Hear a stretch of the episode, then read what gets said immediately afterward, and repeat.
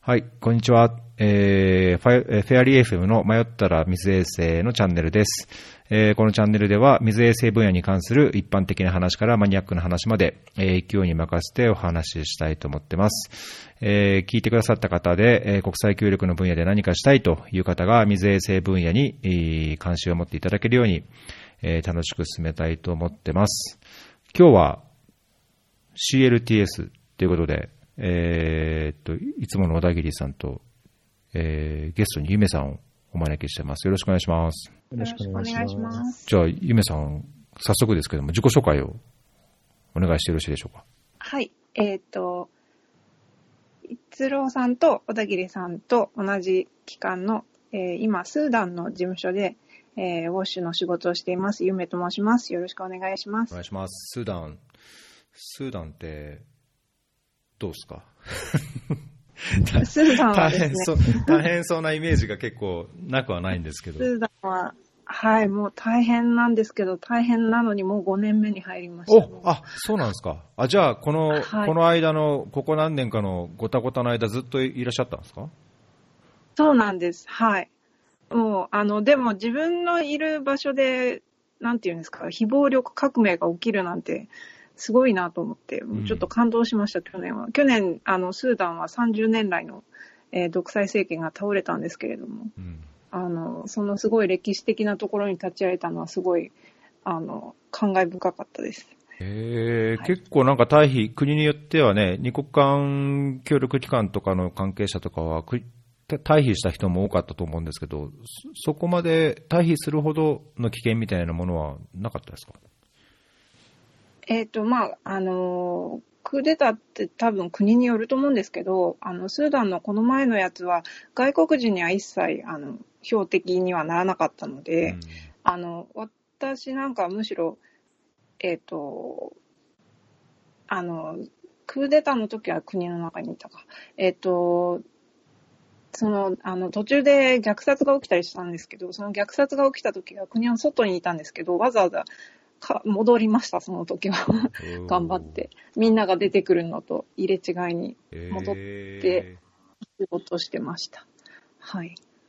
ーそうなんですね。もう、小田小田切さんとは、なんか、古いお友達っていう感じですか？というか、先輩です。先輩か。はい、先輩です。いやいやいや、そんな先輩とかではないんですけど、ただちょっとだけ入るのが早かったっていうだけで、はい。先輩、先輩ですね。僕にとっては、お二人とも先輩。先輩。いやいや、いや、大先輩じゃないですか。い えいえいえ、年齢的には、あの、上かもしれませんけど、あの、まだまだひよっこなので、勉強させていただければと思ってます。はい。はいよろ。しくお願いします。お願いします。フェアリー FM じゃあ、えっ、と、早速行きましょうか。CLTS っていうことで、CLTS ってなんちゃらほいというので、あの、まあ、僕自身はそんなに直接的に CLTS のいろんなこう事業とか活動をに関わったことがないので、一般的なことしか知らないんですけども、今日はなんかその一般的なところから多少こう経験を交えて、えーお二人のお話を聞ければと思ってますが、早速、ゆめさんから CSTS って何ですか？って聞いてもいいですか？えっと、CLTS の日本語訳が、ま、これ前、前の放送でも話してましたよね、確か。コミュニティ主導の衛星啓発かな。私がい日本語訳するときはそんな感じに書くんですけれども、えっと、衛星啓発を、その、い一方向じゃなくて、あの、支援団体がこうやってきて、衛星って大切なんだよっていうだけではなくて、コミュニティの中から湧き上がるこの自分たちの衛星環境を良くしたいっていうエネルギーを活用して、えー衛生環境を改善してしていくっていう手法で、えーっと、最初に提唱されたのは多分1999年ですかね。ちょっと確認しないとわからないんですけど、えーぐらいから始まって、えー今や世界中、えーかなりの数の国で行われている手法です。で、えっ、とですね。じゃあ、あの、コミュニティの中から湧き上がるこの感情を、えー活用するっていうのは、外部の人は何をやるんだって話なんですけど、外部の人は、そのコミュニティの人たちがやる気を出すように、こう、やる気を出させるっていうのが、すごい、えー唯一やらなきゃいけないことで、他のことは何もやらないっていう、要は、えー物資を提供した、資材を提供したりとか、えーそういうことは何もせずに、とにかくコミュニティの人たちをやる気にさせるっていうのが、えー私たち支援団体がやらなきゃいけないことです。で、あの、あんまり具体的な細かいステップをどうしよう、話しちゃっていいですか？ぜひぜひ。はい。えっ、と、ステップは3つ、3つかな。うん、3つありまして、えっ、と、まずプレトリガリングっていう最初のステージがあって、これはいわゆる情報収集の段階です。えー私たちみたいなよそ者がある村に入って、この村の衛生環境を良くしたいっていう時に、まず村の情報を集めるんですね。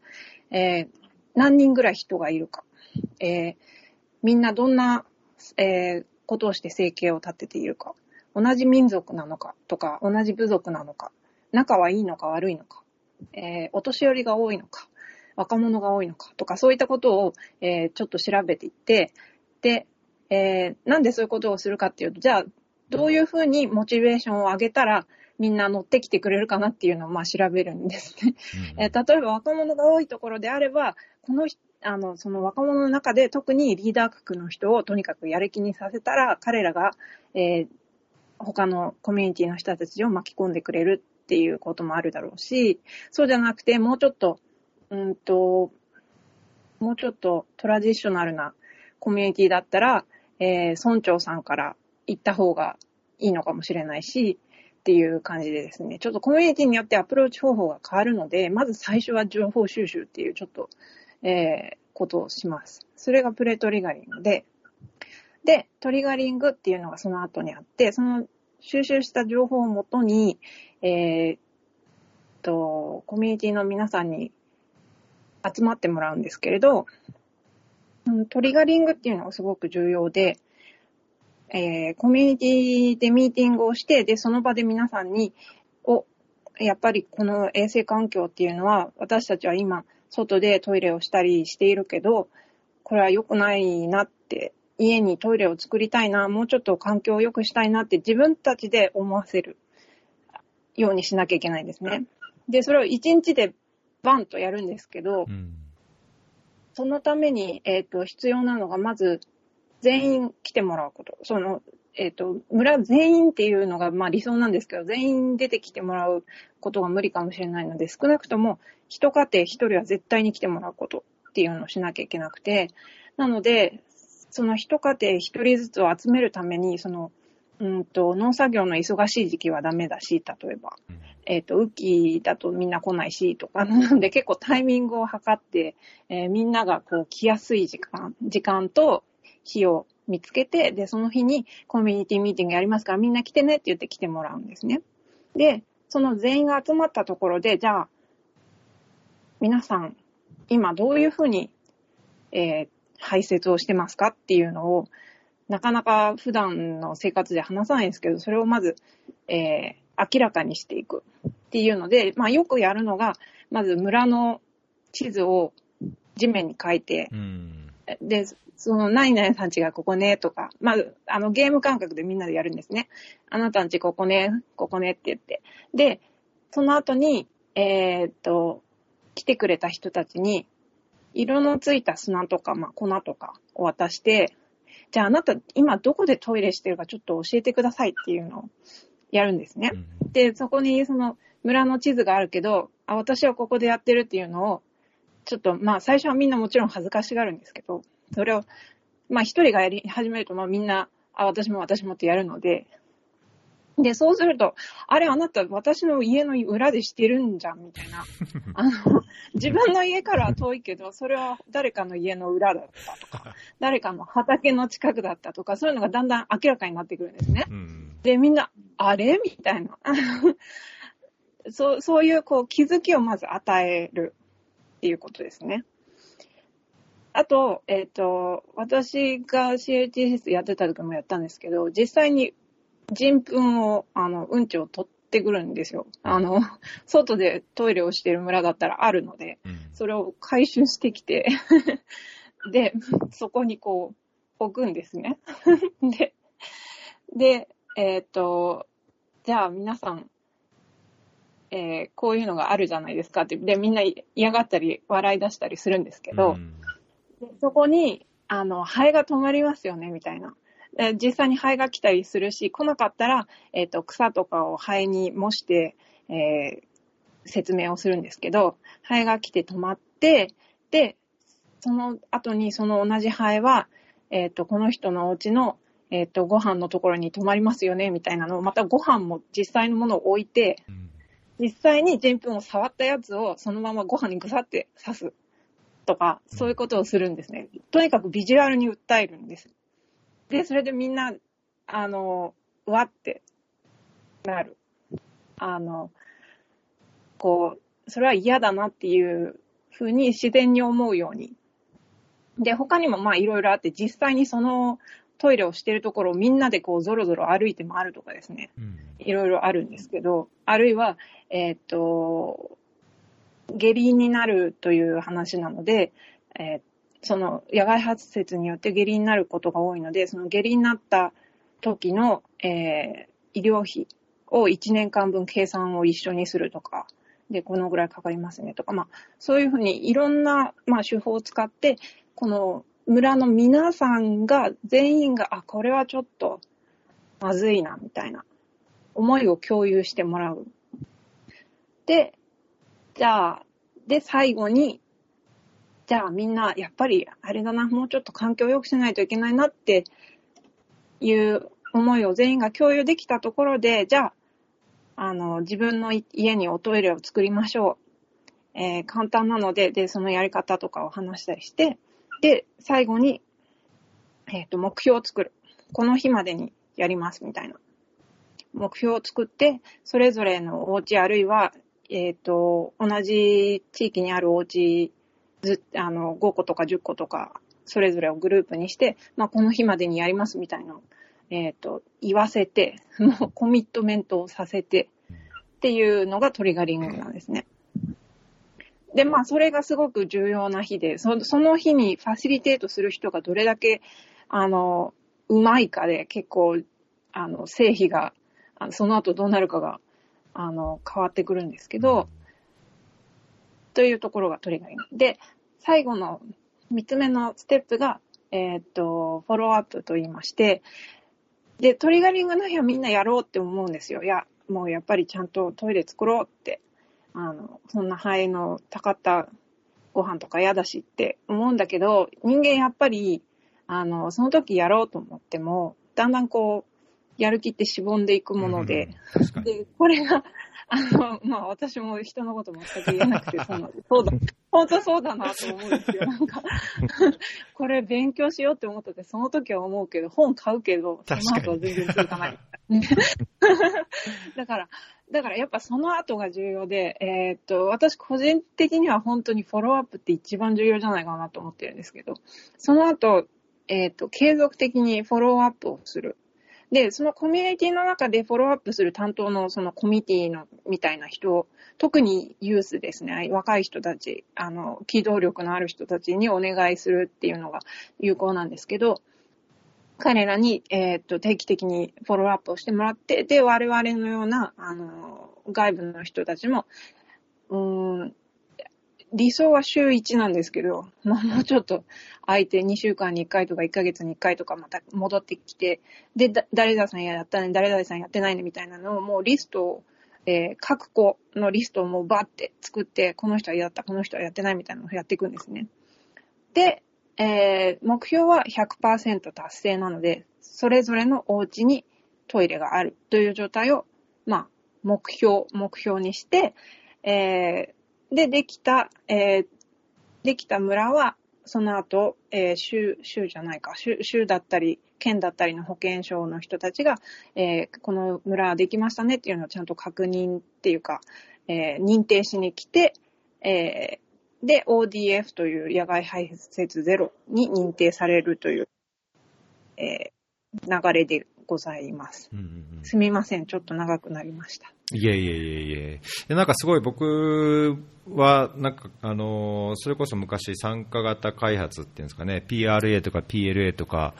まあ、昔のロバート・チェンバースの本から始まり、特に南アジア、まあ、インド、バングラ、ネパールとかですごい盛んだった頃に、インドに留学して NGO にもいたので、まあ、その時によく村でやってたそのソーシャルマッピングでしたっけ？その村の地図を書いて、地面に書いて、そそこにあるものではい。やって、参加を促して、で、みんなの知識をどんどんどんどん出して、そのみんなができるんだっていう自信をつけさせながらなんかやっていく参加型アプローチの一つなんだなっていうのをなんか改めて感じたんですけど、とっても面白そうだけど大変そうですね。そのやっぱファシリテーターのノウハウとか経験とかにね、影響されるっていうのもあるでしょうし、その結果を出すためにどうしてもこう、外部者が主導しちゃうと、こう、結果的に、ね、住民主体の行動にはならないでしょうし、ね。言うはやすしで結構実際は大変そうだなっていう印象がありますけどね。そうですね。で、あの、それこそその、チェあの、最初の CLTS のハンドブックって、その、今おっしゃったチェンバース先生と、あとカマルカ先生が二人で書いてるんですけど、あの、それにも、そのトイレを作るのを目標にするなってはっきり書いてあるんですね。トイレを作るのを目標にするんじゃなくて、村をきれいにすること、ちゃんと衛生的な生活を送ることを目標にしなきゃいけないから、トイレトイレ言うんじゃないって書いてあるんですけど、ですけど、やる側は結局、あ、トイレ、この家トイレ作ってないじゃないかみたいな、あの、結局ですね、あの、そういう風になりやすくて、自分もなってたので、難しいな、奥深いなっていつも思います。ねえ。確かにこう参加型って外部者のこう姿勢っていうかねそこがやっぱりむしろ問われるところもあっていやー成果は出さなきゃいけないし出してほしいんだけど関わりすぎてもこう引っ張りすぎてもよくないから難しいですね CLTS もね。そうですね。うんで、多分国によっても、もちろん地域によっても違うでしょうけど、その、それぞれの国によっても、なんていうかな、人のノリの良さとかですね、あの、いろいろ違うと思うので、あのきっと、あの、小田切さんがやってらっしゃるインドネシアと私のいるスーダンだとまた全然違う雰囲気で進むんだろうなと思いました、今。小田切さんも CLTS に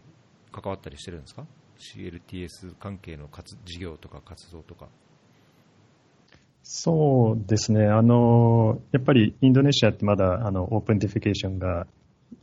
大きな問題で、多分世界2位とか3位、まあ、あのインドをどう classify するかによってなんですけど、えー去年で7%で、だいたい、えっと、1800万人ぐらいですかね、まだ、えーっと、トイレを使ってない人たちがいるんですね。なので、まあ、それをなくすっていうのは、今、あの、インドネシアの mid-term development plan って2024年までにそれをなくすというのを目標にしていて、で、そのメインのアプローチが、あの、CLTS。ま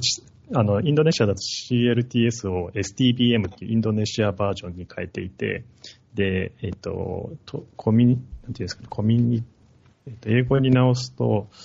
えー community-based total sanitation っていうんですかね。で、もうちょっとえー CLTS を、まあ、発展させたような形で、一応5つ pillar があって、えー一番最初の pillar が、まあ、その、えー open、elimination of open defecation なんてこう野外排泄をなくす。で、2番目の pillar が handwashing with soap。で、えっと、3つ目が、えっと、 food と、えー drinking water の、えーhygiene みたいなやつですね。で、えっと、4と5が、えー liquid と solid waste management っていう、一応5個の pillar でなってるんですけど、基本的にはまあその最初の pillar、えっと、野外排泄をなくすというのをメインにしていて、で、まあ、やっぱりインドネシア、あの、むちゃくちゃ大きな国なので、で、一応34州で514のあの dis district と municipality があって、で、まあ、そのユニセフとして、えーどういうふうに CLTS をサポートするかって、まあ、なかなかその自分たちで実際本当にそういう今、夢さんがあの教えてくれたような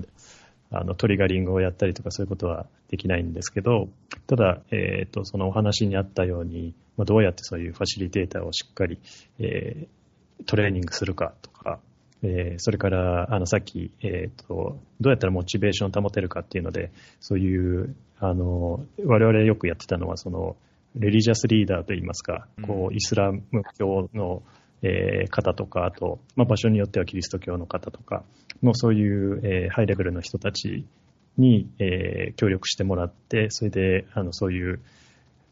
そういうイベントとかそういった方々に、あの、いろいろそういうのの大事さを、えー、伝えてもらって、その CLTS をさらに強化していくっていうようなこととかをやったりとか、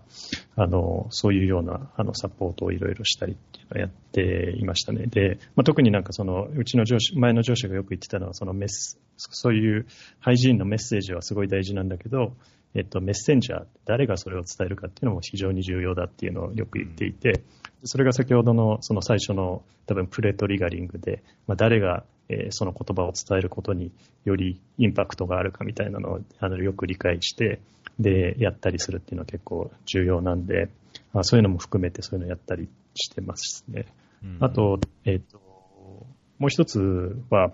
えっ、と、多分、あの、CLTS のアプローチで結構よく話題になるのが、その subsidy、non-subsidy の話があって、で、逸郎さんとか、あの、ゆめさんもご存知だと思うんですけど、基本的にはその CLTS はあのお金は出さないと。えー、と、コミュニティの人たちにそれぞれで自分たちで作ってもらうというのがあのメインなんですけど、ただやっぱりどうしても、その、本当にお金がない人っていうのは、そういった中でなかなかあのトイレを作れないっていう状況になってしまうんですね。で、まあ、インドネシアとかだと、あの、まあ、村の中によく、えー、お互い助け合うような、えっ、ー、と、システムがあったりして、で、それぞれで、えー、力をとかお金とかを出し合って、あのトイレを作ってあげたりっていうこともあるんですけど、ただそれだけでもやっぱり限界があるっていうので、あの、やってたのが、えっ、と、イスラミック、え、チャリティーファンド、まあ、え、イスラム教の、あの、中にあるシステムで、えっ、と、お金のない人とか、まあ、いくつかイスラム教徒の中で決められたカテゴリーがあって、でその中の、えカテゴリーに入っている人には、えそのイスラムの、えチャリティーファンドみたいなのを与えるっていうのを、えトイレの、え作るということに使えないかっていうようなことを、えするように、えっと、一緒にその、え話し合って、で、そういうのをあの実用化させたりとか、なんかそんなようなことをやったりっていう、割とどうやってそういうシステムとして、あの、その CLTS を通じて、えー、成果、より効果が上がるようにできるかっていうようなことをやってるという感じですね。はい。いや、僕はなんか、どちらかというと、この参加型手法って、水と、あとはなんかこう、女性グループのこうエンパワーメントみたいので、しか使ったことないないのであれなんですけど、まあ昔から参加型っていうのになんか惹かれて関心は持っていたものの、やっぱりこう、現実的な難しさっていう、ファシリテーションとかだけでなくて、その持続性と、それをちゃんとコミュニティの中で、あのまあ、トリガーされた結果、ね、フォローアップがとても大切とおっしゃってましたけど、それを続けていく、その習慣化していくかっていうところも、現実的には難しいなというのを自分では見てきたんですけど、なんかこの、あれですね、CLTS で、あの、まあ、トイレを作ることを目標にしなくても、その衛生環境っていうものに対して、こう、みんなが意識を持って、えー、良くしていこうっていうのを続かせることって、やっぱ効果があるんですかね、CLTS のこうアプローチっていうのは。いろんな事例が、成功例、失敗例っていうのはあると思いますけど、なんかお二人の中で、この CLTS の効果とか、ってなんかありありますか？そう。ちょっと、えっと、僕、先、スタートで、ゆめさん、あの、次どうぞっていうか、あれなんですけど、えっと、二、つ、えっと、例、えっと、一つは、あの、多分、逸郎さん、あの、論文紹介していただいた、えっと、コストベネフィットの話だと思うんですけど、あの、ペーパー見ると、エチオピアの RCT を使って、で、えっ、と、CLTS をやったと方とやってない方でどんだ、どういうようなえー、コストベネフィットがあるかみたいな話で、で、多分ベネフィットで見てたのはなんか3つあって、で、一つは、その、えー下痢症で、えー亡くな、亡くならない、亡くなる方の数が減るということですよね。で、それによって、あの、障害賃金とかそういったところを、えっと、数字に変えて、それと、あと、まあ、下痢自体が、えー抑えられることで、えーさっきのあの、ゆめさんの話にもちょっとかかりますけど、医療費とか、えっ、と、ケアギバーの方たちが、えー時間をセーブできるっていうようなところのコストと、あと、えーどこまで、あ、えっ、と、オープンデフィケーションしに行かなきゃいけない時のトイレを、え歩いていかなきゃいけない距離、その時間、タイムセービングみたいなの、なんか、あの、計算されてたと思うんですけど、それで見ると、まあ、コストの3.7倍ぐらいの、まあ、数字上、えっ、と、ベネフィットがありましたっていうスタディだったと思うんですけど、っていうような例。で、まあ、主な、あの、ベネフィットとしては、えっ、と、その、下痢症を抑えられるっていうところで、で、えーのベネフィットが一番大きかったですよっていう、まあ、例があったのと、あともう一つ、その、まあ、行動のそのサステイナビリティっていう意味で、我々、えっ、と、一個一個 study を local government と一緒にやって、で、あの、 open defecation free って、野外排泄が全部ゼロになった、えー6つ、確か6つの村でやったんですけど、本当に、あの、みんなちゃんとトイレ使ってんのっていうのをチェックするような、えーサーベイをしたんですね。で、それで、確か大体14%ぐらい、まあ、逆に言って86%の方はちゃんとトイレを使ってて、14%ぐらいの方は、えートイレをいつも使ってないっていうような結果だったんですよね。で、まあ、それをなんでかっていうのを見ると、まあ、やっぱり、あの、そのトリガリングとかのプロセスがちゃんとできてないとか、それからあと貧しい方ですよね。で、貧しい方はどうしてかっていうと、あの、どうしてもその作ったトイレの質が悪くて、で、それを使い続けられないとか、あと、えっと、水ですね。あの、インドネシアは基本的には、えっと、水で流すトイレを、あの、その宗教的な理由からも、えー好まれるので、うんその水がなかなかなくなると、やっぱりそういうの使えなくなって戻ってしまう。ななんで、まあ、その CLTS 時代ちゃんとやれば、ある程度サステイナビリティも担保されるんだけど、だけど、どうしてもあのアドレスしなければいけない、あのそのいわゆるポバティみたいな話とか、まあ、水のアクセスとか、まあ、そのあたりはまだまだ、えっとちゃんと対処していかなきゃいけないんだろうなっていうようなところですね。はい。そうですね。あと、まあ、問題っていうか、でも、十、十何パーセントって思ったより低かったな。よかった。あいや、すいません。あの、平均すると14%で、ただ、えっ、と、ある村がダントツで悪かったっていうことなんですけど、そうですか。はい。なんで結局そのコミュニティによって違うっていう感じですよね。そうですちゃ。ちゃんとよくできたコミュニティは結構それが保たれてるけど、プロセスとかが結構いい加減な、えーコミュニティはやっぱり戻るのが多いっていう感じですね。そうですね。あの、いいろいろ CLTS に向いてる村と向いてない村とあって、そのサステイナビリティの件もそうなんですけど、以前に、えーサブシディをもらったことのある村は、もうダメなんですよね、これが。あの、だってこの前は立ててくれたじゃんみたいな感じになるわけですね。確かに、確かにその まあ、で、まあ、私も確かにと思うんですよね。で、でただ、ただ立てたけど、あなたたちが使わなくて壊れたからまた来てやったんでしょみたいな、なんか、すごい、すごい、なんか、なんていうんですかね。あの、ちょっと説得するのが難しいんですよね、そうなると。う。うんん。だから、あと、大きな村も難しいですね。小さな村がいいんですよね。うんあの、大きな村だといろんな考えを持ってる人がいて、なかなか、あの、みんな仲良しってわけでもないし、あの、あんまりピアプレッシャーが働かないみたいで、あの、みんなでやろうみたいな感じにならなかったりして。うん。で、その、作っ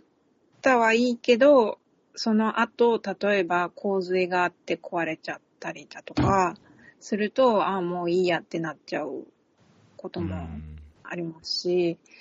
うん。なかなか一筋縄じゃいかない。で、その、あの、CLTS って最初目指すのって一番、あの、一番簡単なトイレだと思うんですよね。一番コストのかからない簡単な、えー穴掘って、えーっと、まあ、インドネシアはちょっとすみません、違うかもしれないんですけど、えーっと、スーダンと、あと私前にいた東ティモールも、基本的に穴掘って、塞い、上に塞いで、その、ボットン便所ですね。あの、っていう、で、周りをちょっと、あの、隠してっていうのを目指すので、それだけだとやっぱり、なんていうかな、あの、そんなに使い勝手のいいものでもないし、暗いことも多いし、なんていうかな、もう、もうちょっとその次に良くしていこうっていうふうに思わせないといけない、思思ってもらいたい、なんていうかな、継続的に、えー投資をしていってもらえればいいんですけど、それもサニテーションラダーって言って、まず最初は一番最低限のトイレを作るけれども、徐々にいいものに変えていきましょうねっていうところまでいければ成功なんですよね。うんそうなんですよね。今の最後のやつな、よく、その、うち、インドネシアとかでも問題になるのは、やっぱりみんな、あの、その、パワーフラッシュっていうか、す水洗っていうんですかね、あの、水で、うんまあ、自分で手で組んで水を流すやつなんですけど、それがいいので、みんな、その、お金が貯まるまで、それを、ええっと、買わないと。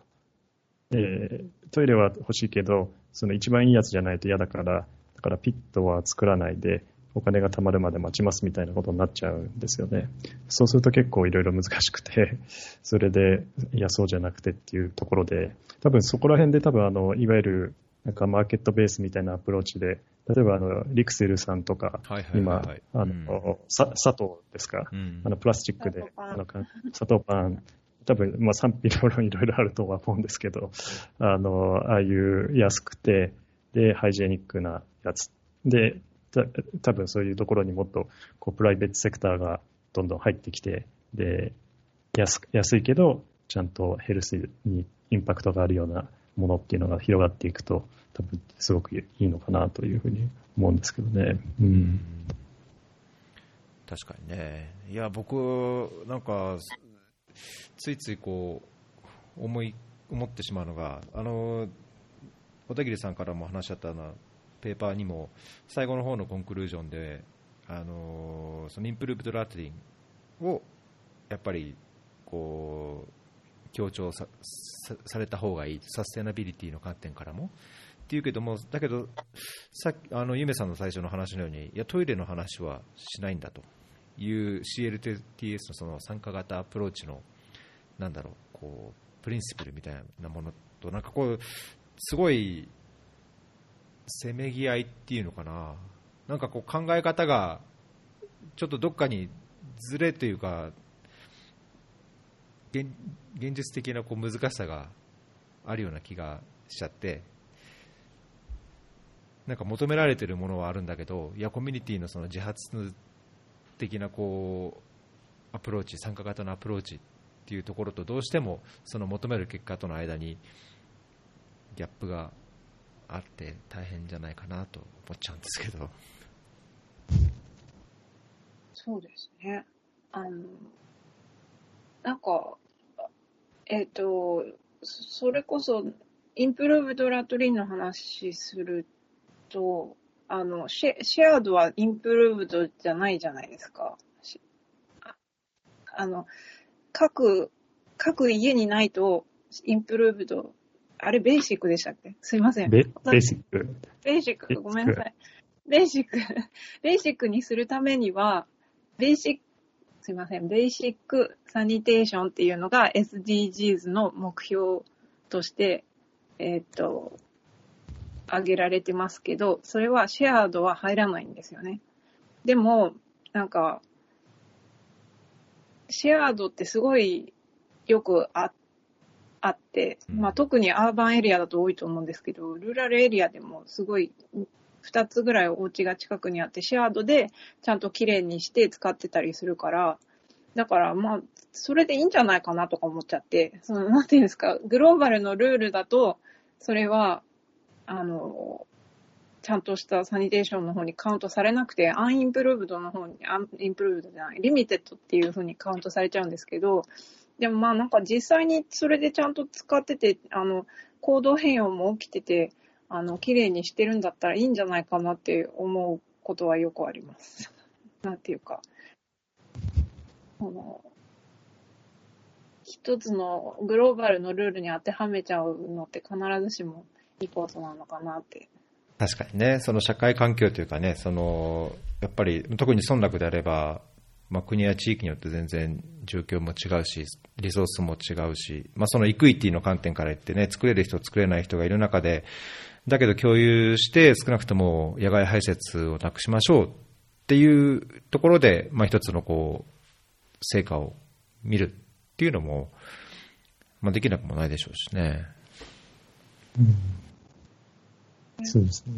うん。あとやっぱり、あの、さっきちょっと戻るんですけど、その CLTS のチャレンジングなところで、やっぱりジェンダーのことも結構あって、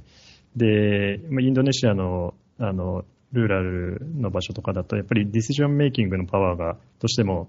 男性にあったりして、で、トリガリングとかって昼間とかにやるんで、まあその理想的にはみんなに来てもらうっていう、あの、ことなんですけども、実際にはやっぱり平日の昼とかにやると、まあ、女性の方々があの来ることが多くて、で、彼女たち、まあ、そういった方々の方がより多分衛生意識も高かったりするっていうこともあったり、あすることもあるんですけど、ただそういう彼女たちがトイレを必要だと思っても、実際家に帰ってみると、本当のディシジョンメイキングパワーはあの彼女たちにはなかなかなかったりするっていうような、えーチャレンジもあったりして、で、そのあたり、その、もちろんその男性側にもアプローチするっていうことと、あとまあ根本的にはそのジェンダーのこうバランスのこうチャレンジをどういうふうに根本的には改善していったらいいかっていうのは、なかなか大きな課題なのかなと思っています。うん、確かにね。いや、なんか僕、よく、この、この国際協力、開発協力に携わり、まあ、に関心がありますっていう人の話聞くと、やっぱり現場でそういう事業に関わりたいとかっていう人も多い気がするんですけど、まあそういう方にとってはなんかこう、やりがいのある現地の状況を理解して寄り添って、なんだろう、外部者として、よそ者として、こう、どうしたらいいのかを、悶々とこう悩みながら、だけど、こう、成果を出すために、膝を突き合わせてやるっていうのは、なんか CLTS みたいな分野っていうのはとってもやりがいがありそうな気がしますけどね。大変なことは多いでしょうけど。そうですね。確かに。そうなのかな。あの、ううん。あんまりその、なんて言うんですか。で外から資材とか、あの、サブシディを入れないから、本当に手段がないっていうか、あの、本当に説得するしか道はないみたいな感じで。そうですよね。確かに、確かに。ただなんか本当難しいの。なんかみんなバイクとか持って、携帯とか持ってて、でもトイレはないみたいな。そうですね。が本当にやっぱり説得する難しさっていうか。そうなんですよね。で、で、あの、このぐらいお金かかるよって言うとみんな高いっていうし、ねあの、ちょ、ちょっといいやつ作ろうとすると、このぐらいかなって言うと、みんなやっぱり高いってなるし、なりますよね。あの、なんだかな。だって今まで外でやってたらタダだったんですもんね。あの、確かにね。そうあの、そうなんですよね。僕も、あの、さインドでフィールドやってた時に、まあ、確かに、こう、青空とかで、あ気持ちいいんだろうなっていう。なんか、作られてる、作られてるトイレを見ると、そのクオリティが悪かったり、真っ暗だったりとかいうのを見るとそう、なんですああ、まあちょっとわからんでもないかな、なんて、ちょっと心が揺らいじゃったり、そういうことがないにも、ないんですけどねう。ん。いや、本当、村落地域とかだとそうですよね。まあ、建屋、建物があって、確かに、あれだけど、もう中は臭いし、汚いし、なんか、え、ちょっと嫌だなって、やっぱ思っちゃうとこはありますからね。だったら外で、うちの、うちから遠くに離れて、外でやった方がいいじゃんとか、っていう気持ちを変えるっていうのが、そこにお金を使うことが必要だと思わさせる、思わ思ってもらうところにやっぱね、このトリガーするって、すごい大変そうですね。まあもちろんその後のフォローアップもそうでしょうけど。そうですよね。はいだから多分、なんか、今いくつか、多分さ、いろんな、まあ、あの、文献とかあると思うんですけど、まあ、最近多分増えてきてるのは、まあ、必ずしもそのヘルスのメッセージがえーか一番効果的でもないっていうのも一つにあって、それで、まあ多分それハンドウォッシングとかでもそうだと思うんですけど、こう気持ち悪いみたいな感じは植え付ける方がより手を、ヘルスのインパクトよりも手を洗うみたいなことと近くて、で、トイレとかも多分そのコンビニエンスっていうか、ですよね、もっと近くに雨でも、あの、すぐそばでトイレ行けるよとか、まあ、女性だったらそういうよりセーフにでき、あの、行けるとか、あと、えっ、と、何でしたっけね。ちょっと忘れちゃったんですけど、なんかそういう、まあヘルス、あ、ああれですね、なんかちょっとモダンな印象を持つとかですね、なんかそういうヘルス以外の、あの、メッセージとかも、あの、の方が、あの、時として効果的だったりするっていう、まあなんか本当にいろいろコミュニケーションのところからも、まあ、C4D みたいな communication for development みたいなところからも、まあ、どういうメッセージを送ったらいいのかっていうのは、まだまだ改善の余地があるところかなと。フェアリー FM! なんか、あの、私もともとイインフラに関わることがやりたくて今こんなことやってるんですけど、その、インフラって水もそうなんですけど、普通作ったらみんな使うじゃないですか。道路でも。電気でも。うん、水も。あったらみんな喜んで使うけど、衛星だけはあっても使わないっていうのがすごい新鮮で、そ それが面白くて衛星やってるんですけど、なんか、使わないのかいみたいな。なんか、それって、すごい、ほ、他のあの、開発関係のこの業界でもなかなかないと思うんですよね。食料だってあれば食べるし、あの医療設備だってあれば使うし、っていう。そうね。だけど、水、僕やっぱ水が多かったんですけど、水で、例えばハンドポンプみたいな、その村落で、えーポイントウォーターサプライの設備を作って、最初はもちろんみんな喜んで使うんだけど、ポンプが壊れて、中のシリンダーが壊れて、いや、水が汲めなくなったっていうと、別にお金を貯めてみんなで修理をしようっていう、まあそういう、なんだろう、キャパビルとかはしていたとしても、元のこう水たまりの方に戻ってしまうとか、やっぱそれもね、ああるけども維持管理とかメンテナンスをみんなでしようっていうよりも、元あった水源に戻ってしまうっていう、まあ、そこの井戸の水の方が綺麗だし美味しいしっていうようなことがあったとしても、なんかそこにつながらないっていうのも結構ありますあれよね。不思議ですよね。うんあの、なんか蛇口とか、あの、水の取る、あ水集、水の給水所に蛇口例えば8つ作るじゃないですか。で、だんだん壊れていくじゃないですか。うんで、子供がなんか板刺したりとか、まあいろんなことがある、あの、蛇口の上が取れるとか。うんで、8つが6つ、4つって減ってって2つとかになってるんだけど、誰も直そうとせずの、その2つに長蛇の列ができるってよく見ませんか？私すごいよく見る。ありますね。なんでやねんって。こうなんか、もう私のこの自然な感覚だと、なんでそんな、こう直そうとなぜ思わないんだみんなって。あの、すごい、あの、いろいろ不思議だなって思うこと日々あるんですけど、うんすごい、あの、大きな疑疑問の一つで。はい。ありますね。なだから僕はなんかそういうのを散々見てきた結果、やっぱりそういう基礎サービスっていうのは、ある程度こう、ちゃんとそのサービスデリバリーをする人が、あの、適正な料金を回収した上でサービスを提供しなきゃ続かないんじゃないか。まあむしろそのコミュニティの自主性とかに任せることの限界っていうのもやっぱりあるんじゃないかっていうのはなんか感じちゃいますけどね。でもそれも、あの、インドネシア、エチオピア、スーダンともに多分近いと思うんですけど、すみません。ちょっと衛星から話それまくっちゃってあれなんですけど、あの、国が広いじゃないですか。3カ国とも。で、スーダンの場合はすごくひ国が大きいので、もう無理なんですよね。その、あの、州の衛生局が全部回るなんて元から。あの、どう考えても人が足りないし、ガソリンも足りないし、みたいな感じなので、どうしてもこう、コミュニティに頼らざるを得ない確かに、ね。という点もあったりして、うん。うんそうだから、ですね。ただ、その兼ね合いが、うん、そうですよね。やっぱりその兼ね合いで、結局、その private sector と government とコミュニティで、こうどう responsibility をうまく分け合っていくかっていうところが、やっぱ難しくて、うんで、やっぱりインドネシアでもそういうコミュニティベースのあの水とか、あと、えっと、 sanitation の facility とか、ぱりコミュニティに全部丸投げしてるとうまくいってないケースが、やっぱりどうしても多いんで、そこら辺は本当に大きな課題ですよね。うん。まあ、まさにね、SDG でサステイナブルっていうものをもう今求められる中で、まあ、そこの本当、バランスっていうんですかね、まあ、その土地や環境にあった中で、どう本当にサステイナブルなサービスデリバリーを、どこが主体になって、どういうサポートや体制を作ることができるのかっていうのは、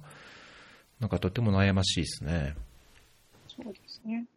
だから CLTS もやって、はい、終わりじゃなくて、やっぱりその後が、あの、さっきも話した通り、その、元の野外排泄に戻っちゃう人もいるだろうし、そういうところでまた、またじゃあ、えっ、と、衛生局の人とかがすごいたまに、例えば3年に1回とか来て、あれどうなったとか、まあ見るとかですね、なんかそういう、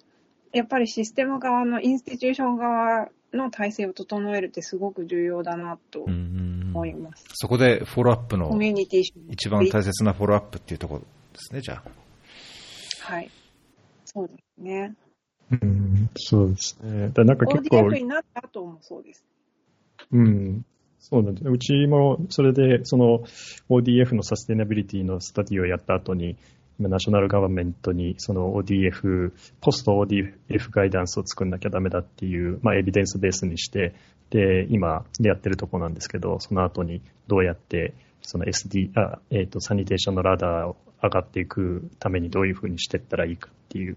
のを今、こう、ガイドライン作りをやってるとこなんですけど、ただやっぱり、あの、結局、さっきのゆめさんの話に戻るんですけど、そのガバメント側がどれだけちゃんと、あの、フォローアップしたりっていうのできるかっていうので、よく、その、インドネシアとかでも、なんとなくその、ノンサブシディのプログラムっていうのは、結局お金がかからないっていうイメージで、で、あんまりちゃんと、あの、バジェットつけたりしないんですよね。で、CLTS って結構その、インフラ系と違って、こう、コストがいくらかかるっていうのがちょっと分かりにくいんですよね。割とそのソフトに大体かかるんで、まあトレーニングだったり、まあモニタリングだったり、それからトリガリングとかそういうのにするための費用だったりっていう。なので、ちょっとそこを、あの、多分もうちょっとしっかりして、それで、あの、ちゃんとガバメントにも、えーまあ、ローカルガバメントにもきちんとしたバジェティングをしてもらって、で、あの、さっきのそのフォローアップとかそういうのをちゃんとシステマティックにできるようにしていかなきゃいけないっていうのが、やっぱり、あの、インフラよりもちょっと難しいチャレンジングなところなのかなというのが、ちょっと課題というか、まあ今やってるようなことなんですけど。そうですね。なかなか、あの、インドネシアは保健省がやってますか？うん、そうですね。 Ministry of Health。 Health ですか、うんあの、スーダンだと Ministry of Health なんですけど、でも Ministry of Health の一番花形ってやっぱりあの、医療の方で当たり前ですけど、あの、その、今、COVID のことをやってたりだとか、そっちの方が花形で、衛生局ってもうすごい、なんていうかな、あの、あんまり予算ももらえないし、オフィスもなんか、すごい小さいしっていう感じで、なかなか、えっ、と、なんていうかな、優先順位がなかなか高くならなくて、でも衛生状態が悪いから病気になっちゃうんですけどねって思うんですけど。うんはい。確かにそれはありますよね。どうしてもその、なんていうか、 curative みたいな方にお金が落ちて、こう、 preventative というか、 public health の方にはあんまり落ちないんですよね。で、はい。本当に Ministry of Health とかって大体医者の方が中心なので、そうすると environmental health ってなんかちょっとマイノリティになって、で、なかなか難しいので、たただ今やっぱりその COVID でハンドウォッシングが今までにない以上に、こそうう、大事さが強調されてるのは、あの、一つの望みかなという気はしてるんですけど、まあ、ワクチンができちゃうと、元の木阿弥みたいな感じが。いや、いやできた方がいいですよ。いやや、いいですね。だから CLTS 面白いですね。また、あの、ぜひ、なんかこう、衛星 CLTS、またなんか違うネタでも、ぜひ、ゆめさんにご登ご登場いただいてお話を伺えれば嬉しいです。はい。あはいありがとうございました。はい。はいじゃあ、今日はとりあえずこんなところで、えっ、と、またの機会にお願いします。じゃあ、えっ、と、今日は、えー CLTS を軸に、まあ、衛星とか、まあ、その他参加型的なアプローチ、もろもろですね、えっ、と、インドネシアやスーダンの、えー事例やご経験を踏まえてお話を伺いました。えっ、と、お二人どうもありがとうございました。ありがありがとうございました。フェリー FM